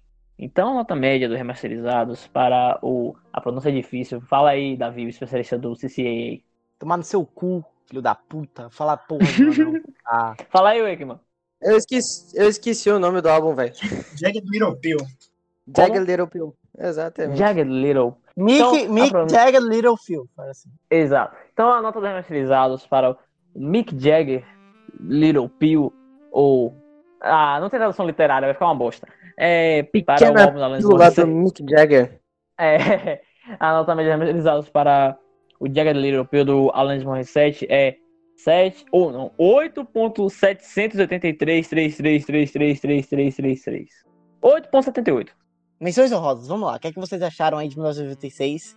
Que não tem, tem nada, né? Então, Capítulo. do Metallica. Só isso. isso aí. Mais alguém? Cal- Calma, tá cá. Que eu tô olhando aqui a lista agora. E eu lembrei, lembrei de um álbum, não, né? Eu pesquei aqui um álbum de uma banda que, não sei se você conhece, é Manic Street Preachers. É. Everything Must Go. Cara, é uma banda que eu escutei na quarentena, assim, comecei a procurar, escutei. Cara, é uma banda. Tipo, o som que a Alanis faz, sabe? Aquele, aquele grunge meio pop, meio rock alternativo. Então, é. É uma banda assim, e esse álbum até que não é ruim, não, cara. É um álbum divertido, assim. Não é, não é nada de outro mundo, fantástico, genial. Mas, sei lá, pra passar um tempo é legal. É. Mais alguém? Tô tentando ver se tem mais alguma coisa aqui, Não. mas. Eu não, velho, não tem. Eu, eu, fui no, eu fui no inferno procurar álbum de novo. Não tem, Mano, não sei, não tem. se em 2022 eu até teria, mas esse ano não tem. Vou deixar pra Olha ano aí, que vem. Então aí, ano que vem, cobrem a Wakeman. Que álbum é esse misterioso que Ano que falar? vem. De ano que 1996. vem. Peraí, Ah, pera, porra. pera, pera. 1997, né? Porra, 1997 tem o melhor álbum de todos os tempos da história do mundo. Ah, Então- vai te fuder, moleque. Chatão. Peraí, peraí, peraí, que eu acho que eu tenho, acho que eu tenho, peraí. Vai lá, bicho. uma Outra lá. menção honrosa, peraí, calma, só vou conquistar aqui. Então, é, esse álbum, esse álbum Confirmar. maravilhoso, o melhor álbum da história do mundo é o Pop, tá? Pra vocês não pensarem que eu tô falando de outra coisa aqui. Então, É verdade, verdade. verdade. inclusive o Pop Pop, do- o que era o Pop que era pra ser lançado em 1996 não foi porque o Bono não tinha gravado os vocais ainda. Se Tá. você conf- Tinha que quiser ser. conferir essa história, você pode ir lá no nosso podcast, parte 2 do YouTube. Né? Inclusive, o Pop seria melhor que literalmente todos esses. Mentira, não é não. Mas. É, tá, aí Estaria também aqui. Ou será que é? Mas sim, sim, sim. É, álbum 96 aí que menção honrosa, Test for Echo do Rush, é, que já tava na época mais hard rock, já não queria saber de rock progressivo, queria fazer rock de verdade. Os caras do rock de verdade, tá ligado? O meme da caveira, então era o, era o Rush nessa era o Rush nessa época aí. Aí é isso, Test for Echo de 96 é um álbum que eu curto muito, tem um amigo que curte muito, um abraço, Júlio, álbum favorito dele do Rush aí, pronto, citei. Cara, tem um álbum que eu esqueci agora que eu tava olhando. Não, não entraria na lista por motivo de vocês não saber agora, mas Spice, do grande grupo Spice Girls aí, com o grande hit com o. Panego. Puta álbum aí e tal, pra galera do pop, principalmente do pop das antigas aí, va- vale muito a pena. Inclusive Tell tem me um what I want, what you really, really want. Tell me what you want. Esse álbum aí mesmo. Grande música do. Qual que, é, qual que é o filme, The velho? Boys. Não, tem outra. Tem outro filme que toca essa música. Meu Deus. Galinho Chicken Little. Isso! Isso, Tia. Cara, tia, é por Ah, isso eu não que sabia eu disso. Vou procurar É, depois. porra, é esse mesmo, galera. Toca essa música no Galinho Littles. E é a banda preferida lá da mulher do Billy Bruto, do The Boys. Um abraço aí. Pra Não, aquela porra, filha é da muito puta. É. Ela se esforça. Tiago, você que você. Já que agora a gente tem que aproveitar a sua presença aqui como se fosse a última, porque nunca se sabe como você vai está ou não. Encerre o podcast. É isso aí, companheiros. Mais um episódio se encerrando aqui. É, antes de ir embora, inscrevam lá no canal do YouTube. Sigam a gente aí no Spotify, no Deezer, no Amazon, tanto faz que seja aí. Amazon. Amazon. E. Ah, quem é você pra reclamar da pronúncia de alguém? Deixa E por que você não, não reclamou da pronúncia dele? Eu não Ah, tava cadê? afim, eu não tava afim. que o cara pode, ele pode. Paul McCartney, The Paul. Amazon. Amazon, velho. Perdi Amazon.